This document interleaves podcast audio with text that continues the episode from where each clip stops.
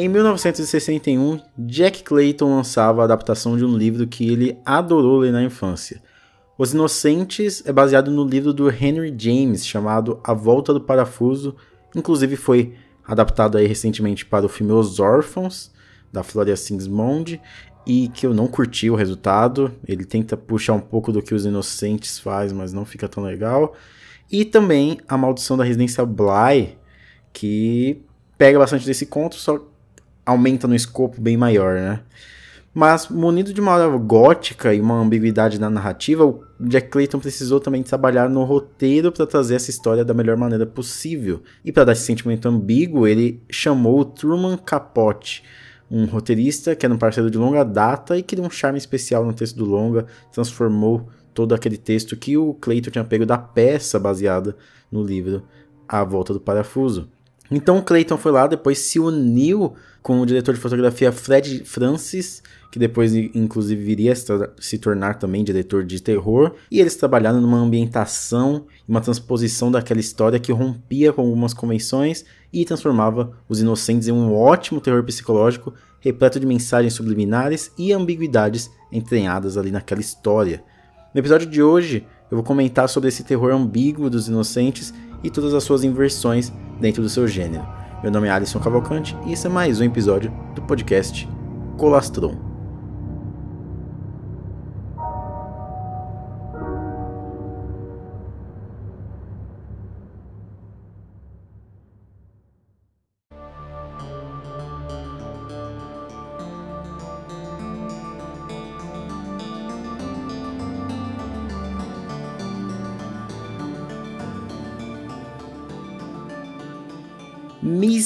Giddens é contratada para ser uma governanta de uma casa e cuidar ali de dois órfãos. São eles Flora e Miles.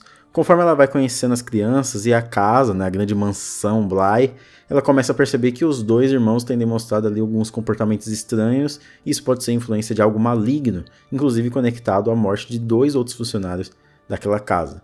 Os Inocentes hoje em dia seria considerado um grande marco do terror psicológico, ou até mesmo do, do tal, né, do pós-horror, entre aspas, como algumas pessoas falam. E, mas é interessante como o diretor foi bem corajoso em sua abordagem, e isso porque Os Inocentes é um filme de rompimento. Para mim, ele é um filme de rompimento, é um filme de inversão completa na sua narrativa, primeiro começando pelo roteiro e depois em toda a encenação do Jack Clayton e seu fotógrafo Fred Francis. Vamos começar por partes, por exemplo. A primeira cena já mostra muito bem, né? O filme ele começa com a tela preta e antes mesmo de aparecer o logo ali do 20th Century Fox, e antes mesmo de aparecer o logo do 20th Century Fox, começa a tocar aquela música tenebrosa, né? Aquela música que a menininha canta na voz de uma criança. A música Willow Wally é inacreditável, assim. O filme já começa com aquela atmosfera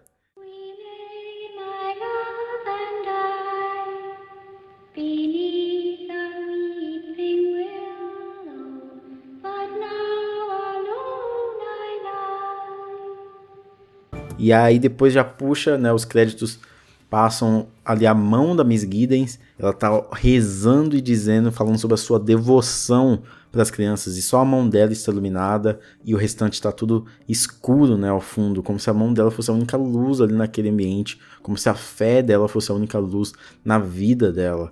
E ela fala sobre a devoção que ela daria à vida, ela viveria por crianças, né, cuidando das crianças.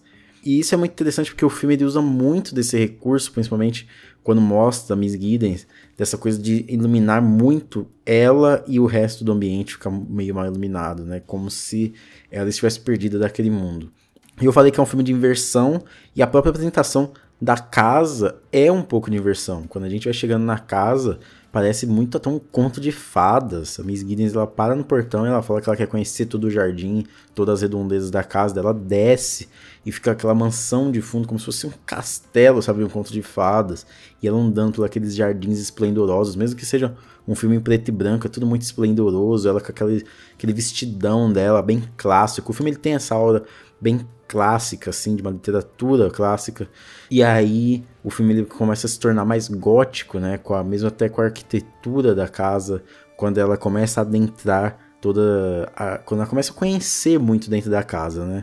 Então quando então tem esse rompimento, quando ela chega é uma coisa muito bonita, muito alegre, a criancinha vai lá receber ela, né? A Flora vai lá receber ela e tem já essa quebra desse dessa expectativa quando ela começa a entrar na casa, tem aquela flor que cai as pétalas e eu acho isso tudo muito muito muito muito bem feito, dá toda essa transformação mesmo do ambiente. E as crianças, por mais que a primeiro momento elas sejam crianças muito bem. É, é, que recebem ela muito bem, que conversam muito bem, as crianças elas também têm essa questão da inversão, porque as crianças elas se vestem, se comportam, andam como adultos. Até foi uma coisa que o Jack Clayton ele quis trabalhar para as crianças não terem comportamentos muito exagerados, sabe? Serem muito mais contidas, como se fossem adultos mesmo. E os enquadramentos da casa, quando pega a criança, as crianças e a Guidens, é, você pode perceber que não, não tem esse desfoque, né, de fundo. É um, ele deixa tudo focado no mesmo plano, dando, dando essa impressão muitas vezes da criança estar muito em, em, sobrepondo a Miss Giddens, né? E toda a casa a arquitetura da casa parece ser muito gigante, como se a, se a Giddens ela começasse a ficar cada vez menor ali. Então os objetos da casa são filmados em primeiro plano e ela lá em segundo, sabe? Como se ela estivesse sendo tomada pela casa, como se a casa estivesse engolindo ela. E esse trabalho de construção de personalidade até da própria casa para transformar esse terror, eu acho muito bem feito e eu acho que funciona, porque conforme a trama vai passando, nós vamos sentindo a Miss Gideon se perdendo ali no meio. E toda essa inversão que eu tinha falado também é muito na questão do terror. Porque o jump scare, para ele ser efetivo, é aquela coisa que a gente não espera, né? É aquela coisa que tem aquela, aquele lugar vazio, a câmera vira, aparece o bicho e depois a gente vê a reação da pessoa. Aqui não. Aqui a gente vê a primeira reação dela. Então ela olha para cima, ela tá estranhando alguma coisa e, e, a gente fica procurando e ela vê que tem um cara lá em cima da torre. E ela vai lá andando para tentar achar esse cara. Então existe uma aparição ali no meio que é do fantasma do, do Quint, que ele aparece por trás dela na, na varanda. Ela olha aquele olhar desesperador, só que quando nós vemos o fantasma dele aparecendo, é ela virando e percebendo que o fantasma dele tá ali, entende? Não é um jump scare que ela não espera e que a gente não espera. Ela vê e a gente acompanha junto com ela. Não é aquele susto, mas sim uma construção dessa narrativa. E isso porque a cena, a, a, encenação, to, toda a câmera, ela acompanha muito a visão da Miss Giddens. Eu acho que o Jack Layton ele foi muito inteligente nisso, porque a câmera ela sempre segue a, a a, a, personagem. Ela sempre representa muito o que a personagem está sentindo. Então, essa coisa da, dela estar sendo afogada pela casa, né? No começo era todo aquele olhar deslumbrante, mas depois, quanto mais o filme passa, mais a casa vai ficando escura, mais a casa vai ficando aterradora, e ela vai ficando menor, e ela vai ficando ainda o único foco de luz do filme. É um trabalho esplendoroso de fotografia, é um trabalho esplendoroso de construção de, de, de tensão, de construção de cenário mesmo.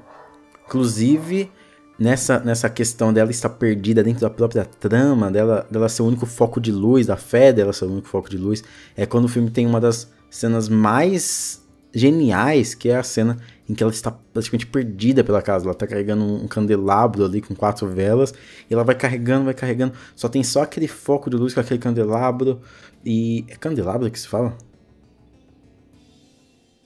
Vou pesquisar aqui.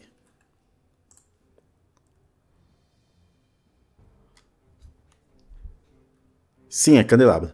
Bom, e aquele candelabro carregando aquelas velas e o único foco de iluminação é ela e aquele pouco ao redor. Inclusive o Fred Francis ele utiliza hum, aquelas vinhetas, né, aquele desconhecimento das bordas assim para sempre mostrar esse sufocamento mesmo, né, como se ela estivesse sendo engolida pelaquela escuridão, pelaquela toda aquela escuridão. E eu acho que isso lida muito bem com a, a, a, a ambiguidade do filme mesmo com toda a ambiguidade que o filme quer trazer. Será que aquela escuridão é externa, é do ambiente, ou será que aquela escuridão é dela, sabe? Afinando o olhar dela naquele mundo. Então aquela viagem vertiginosa que ela tem como se a casa fosse um labirinto, ela não consegue abrir as portas, ela não consegue se achar.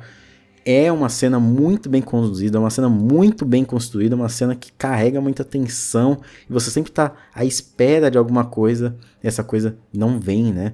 É uma coisa que é, é, é uma cena que ela te prende, ela te puxa para dentro do filme. E, e a própria montagem, por ter esse olhar dela, então a montagem ela ajuda muito e principalmente em alguns momentos que eu, que eu gosto muito da, daquela sobreposição de vários planos, sobreposição de várias imagens. O próprio editor ele falou que tinha cenas que eles, sobre, que eles colocavam cinco cenas juntas, né, se sobrepondo assim, enquanto ela tem as viagens dela, enquanto ela tem os raciocínios dela. Isso ajuda muito com a ambiguidade porque a gente pensa, meu, essa personagem está delirando ou ela está raciocinando o que está acontecendo? Ela está imaginando aquilo que realmente está acontecendo.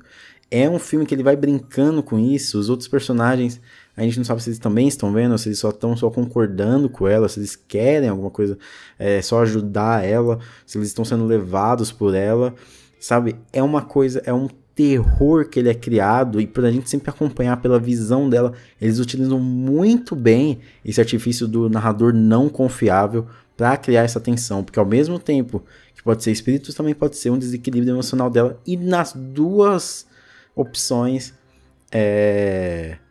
o terror é igual, né? O choque é igual essa questão do, do, da inversão que eu venho falando desde o começo, que é um filme de inversão, é um filme de quebra ali de algumas convenções do gênero, como eu já falei do jump scare, como eu já falei da construção do cenário, do acompanhamento da personagem, também tem o rompimento da inocência. Então, ao longo do filme, a gente vai vendo aquelas crianças se comportando cada vez mais como adultos, talvez tendo segredos, talvez até presenciando. As duas pessoas que morreram, a antiga governanta e o Quint, é, eles em algum momento do filme sugere que talvez eles tenham tido relações e as crianças tenham presenciado eles tendo relações, porque eles não se importavam dos, da, dos outros empregados é, presenciarem eles ali no meio da relação sexual deles. E quando a criança, as crianças aparecem, eles falam, né? Vocês não estão aprendendo a bater na porta. E quando tem essa sugestão quase de, de, quase uma, uma, uma, relação quase pedófila, a gente fica muito sensível, porque as crianças. Uh, os filmes eles utilizam as crianças, os filmes de terror, para é, se aproveitar da inocência delas, para se aproveitar do quanto uma criança ela é vulnerável e por isso gera aquele terror. Quando a gente vê que o terror está possuindo uma criança, isso, aquilo ali é muito aterrorizante. A gente fica investido cada vez mais. E só sobre as crianças terem presenciado isso, terem é, talvez as crianças estarem sob, sob efeito do, dos fantasmas, é, possuídas pelos fantasmas, isso é muito complicado.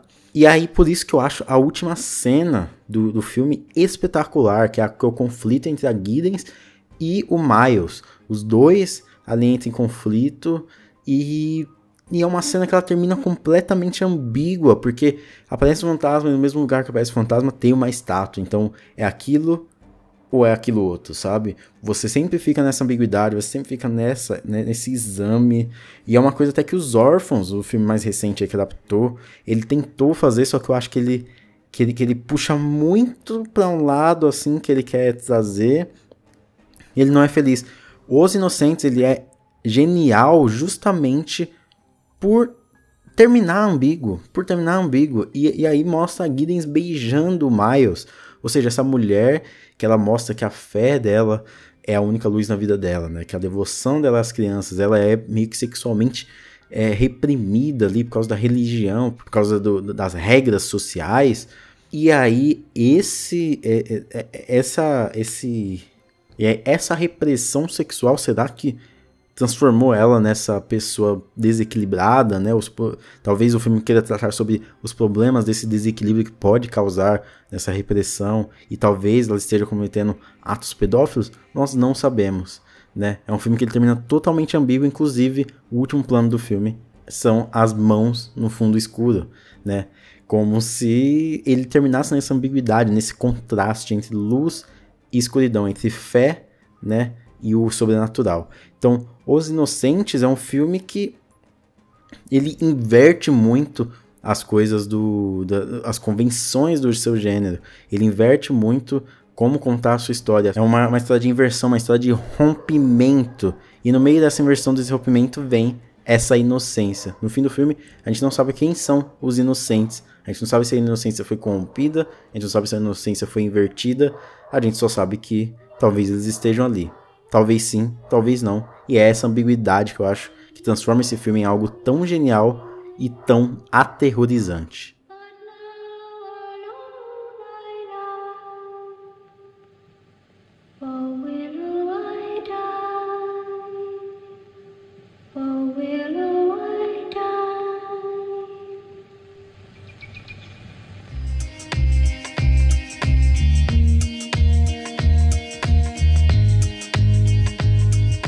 Mas e aí, você gostou do episódio de hoje? Você gostou aí do que eu falei sobre o filme? Por favor, dá um feedback, tá bom? Então me segue lá no, no, no Instagram, arroba Colostron, me segue no Twitter, arroba Colostron. É, espero que vocês tenham gostado do episódio de hoje. Espero que vocês tenham já assistido esse filme. Se você não assistiu esse filme e escutou mesmo assim, vai lá e assiste o filme. Excelente, sensacional. Tem no YouTube, até no Cine Antiqua. Tem como você, no canal Cine Antiqua, você pode ir lá e assistir esse filme genial aí do Jack Clayton. Muito bom, um filme que ele cria uma atmosfera muito boa, um terror psicológico muito bom. E eu sugiro que você vai gostar. Eu acho que você vai gostar muito. Eu já falei sobre esse filme antes, né, no Pecados Fílmicos. E agora eu trago, trago essa uma análise minha sobre o filme, beleza? Então muito obrigado, se cuide na vida e até mais.